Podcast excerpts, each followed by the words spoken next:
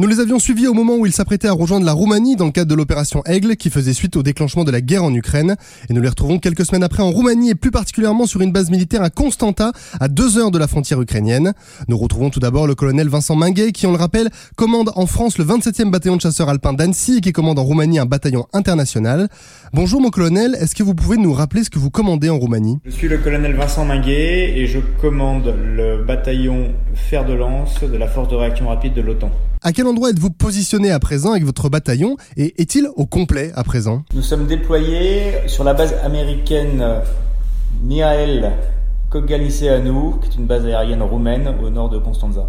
Le bataillon est complet à présent. On est 800 soldats environ, 500 Français et 300 Belges avec 200 véhicules. Et vous pouvez nous rappeler la mission qui vous a été confiée? La mission qui m'a été confiée, c'est de participer au renforcement de la posture dissuasive de l'OTAN à l'intérieur de ses frontières en s'intégrant dans des plans de défense établis au niveau régional. On suppose que vous avez besoin de faire une bonne osmose avec le détachement belge qui a intégré votre bataillon, non? Alors c'est l'un des points essentiels, c'est d'apprendre à travailler ensemble, de partager nos procédures, nos réseaux de télécommunications et puis euh, au-delà de la partie technique, il y a une appropriation culturelle, je dirais, où on doit euh, se comprendre comment euh, les uns les autres ont réfléchi et on a été formés selon notre, nos propres cultures et notre propre pays. Organisez-vous des exercices communs à présent? Alors, on organise des exercices communs et de coopération, c'est indispensable. On essaye d'homogénéiser nos procédures, même si on est tous ici sous un mandat de l'OTAN et qu'on a appris à travailler sous ces procédures, on a encore des réglages à, à opérer. Et donc on, on, effectue de nombreux entraînements à plusieurs niveaux, au niveau des groupes, au niveau des sections et puis au niveau des, des compagnies.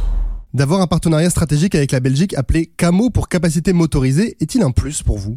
C'est un plus pour la coopération entre la Belgique et la France. Ce partenariat qui repose sur la mutualisation euh, de plusieurs équipements, notamment des, des Griffons et des Jaguars, forcément aura une action euh, bénéfique en termes de coordination et de coopération. Les procédures sont les mêmes, on aura le même matériel et donc euh, il sera très très rapidement euh, possible d'agir de concert et de façon coordonnée avec l'armée belge. Du coup, quel est le niveau d'intégration du détachement belge au sein du bataillon? Il n'y a pas vraiment de différence entre un soldat belge et un soldat français. Ils font tous partie du même bataillon ils obéissent aux mêmes règlements et on a les mêmes euh, missions et les mêmes défis opérationnels. Donc on respecte les cultures de chacun. C'est très agréable de vivre ensemble entre Européens, mais sur le terrain et d'un point de vue opérationnel, il y a très peu de différence. Et avec les forces roumaines, quelles sont vos relations? Vous avez débuté des exercices communs?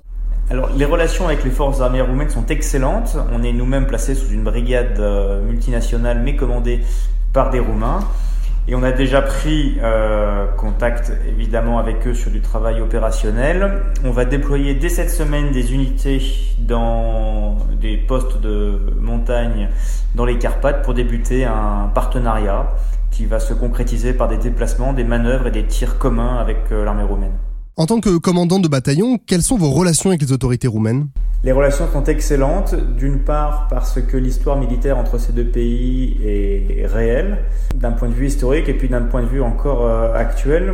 Des officiers roumains sont formés en France, des officiers français viennent s'entraîner très souvent en, Roumanie, il y a une véritable euh, culture commune des histoires militaires, de l'histoire militaire, euh, qu'on partage les uns avec les autres. Et vous avez d'autres relations avec des unités de l'OTAN? Oui, tout à fait. On est donc sur une euh, base euh, roumaine, mais à fort, à fort contingent américain. Euh, il y a notamment actuellement sur cette base une partie du deuxième régiment de cavalerie américaine, qui est un des plus vieux régiments de, de l'armée de terre américaine. Et on se trouve être dans la même mission avec euh, une compagnie de, de, cette unité avec laquelle on travaille et avec laquelle on va euh, s'entraîner dans les semaines qui viennent. Alors vous allez être prochainement déployé sur le terrain, comment ça va se dérouler? On va être déployé euh, très rapidement dans plusieurs parties de la Roumanie pour travailler en, conjointement avec les forces armées roumaines, américaines, polonaises et procéder à, au maintien de nos capacités opérationnelles, à travailler les procédures, qui ne sont pas forcément les mêmes d'un pays à un autre, pour pouvoir avoir une force qu'on appellerait intégrée, qui est capable d'agir uniformément et de façon coordonnée. On suppose que vous envisagez tous les scénarios possibles avec une étude précise du terrain en concertation avec les forces roumaines? Alors, il faut envisager tous les scénarios possibles. Ça, c'est une constante dans l'histoire militaire. Et effectivement, intelligemment, on travaille avec les Roumains pour pouvoir, le cas échéant, c'est pas encore le cas, hein, mais on, peut l'envisager et on l'envisagera, eh bien, euh, s'insérer en bonne intelligence dans les plans de, de défense euh, roumains, mais pas que, de l'Europe euh, dans, son, dans son intégralité. Des moyens aériens du GAN, mais également de l'armée de l'air et de l'espace assurent des missions de police du ciel. Vos spécialistes de l'appui aérien du bataillon en profitent également pour établir des liens radio lors de leur passage dans votre zone de stationnement actuelle Actuellement, euh, vous savez, la police du ciel est gérée euh, au point de vue d'un, au niveau d'un d'un centre de commandement. Et donc, il n'y a, pas, a pas que le GAN et que l'armée de l'air française qui opère dans la zone. Il y a également euh, d'autres forces de l'OTAN, américaines, italiennes, euh, allemandes, et on s'entraîne dès cette semaine avec euh, ces avions, les guideurs aériens que j'ai dans le bataillon et les équipes d'observation d'artillerie travaillent avec eux. Pour l'instant, on est plutôt orienté sur un travail bilatéral avec des Italiens, des Allemands, des Américains, mais très rapidement, on sera amené à avoir sur les ondes et être en contact avec des, des patrouilles soit de la Marine nationale, soit de l'armée de l'air et de l'espace. Merci mon colonel pour cet entretien. Nous allons poursuivre avec un de vos officiers pour un peu mieux comprendre le quotidien de vos hommes engagés ici en Roumanie dans l'opération Aigle.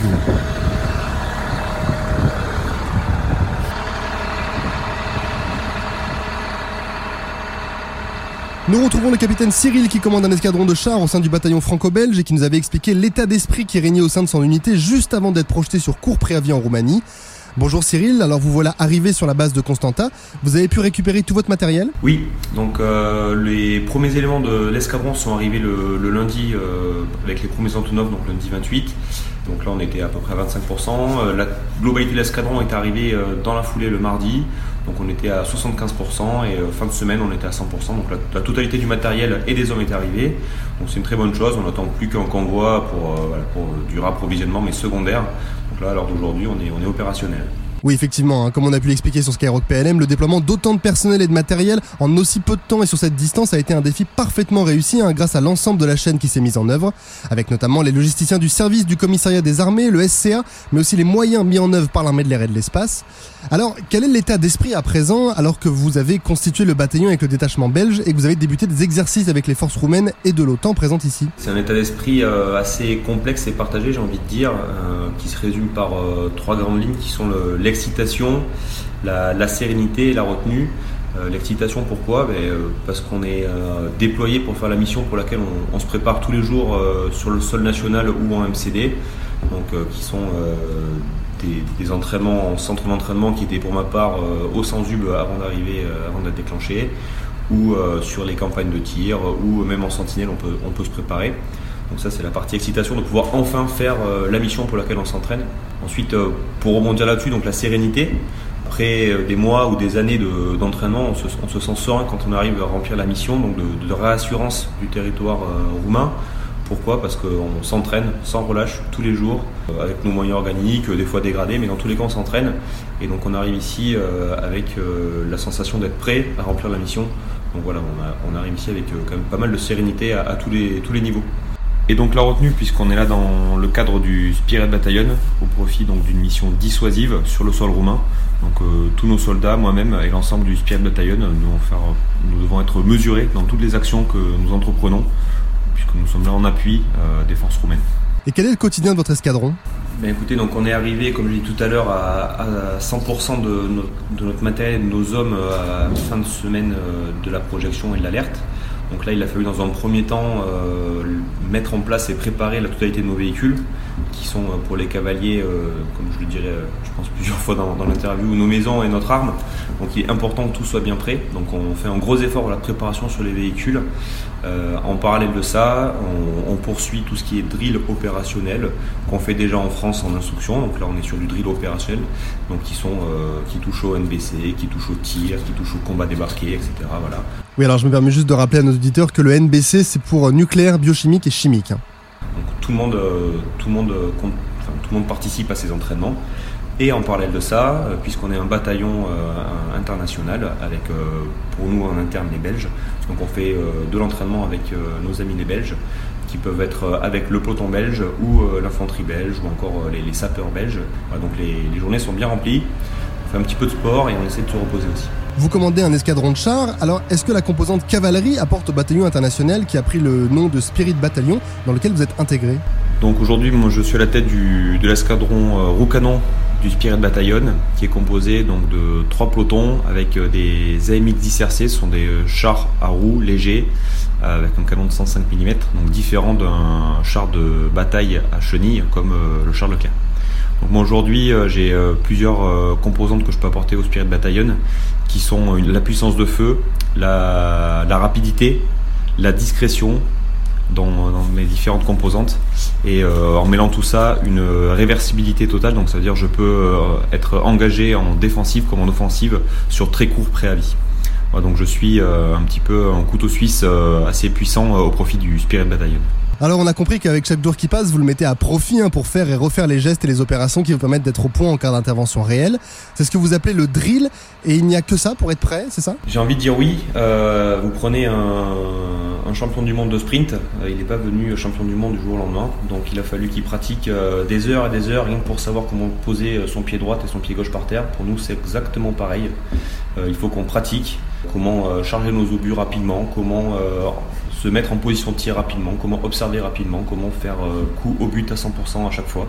Donc c'est comme le vélo, ça s'apprend euh, doucement, mais il faut driller, driller et encore driller, que ce soit en opération, à MCD, même une fois sur le théâtre. L'entraînement et le drill, c'est permanent. J'avais mon instructeur qui me disait qu'il fallait faire mille fois un geste pour pouvoir le, le connaître par cœur et que ce soit un acte réflexe. Bon, bah, c'est ce qu'il faut qu'on fasse aujourd'hui euh, à tous les niveaux. Voilà, donc euh, drill, drill, drill. Et cet entraînement, vous le pratiquez avec le détachement belge qui est comme vous intégré au sein du bataillon? Oui, donc euh, suite au déclenchement du Spirit Battalion dans le cadre de l'OTAN, donc le, détachement belge est inclus directement dans notre, dans notre bataillon. On vit ensemble et donc tous les jours on les côtoie ce qui fait qu'on a des facilités d'entraînement avec eux. Donc on a d'ores et déjà commencé avec leur section de sapeurs à voir un petit peu leur, leur, capacité. Et dès la semaine prochaine, on va travailler avec eux, avec leur peloton, euh, leur peloton euh, au canon idem que le peloton français qui est en canon de 90 et leur section sapeur encore une fois.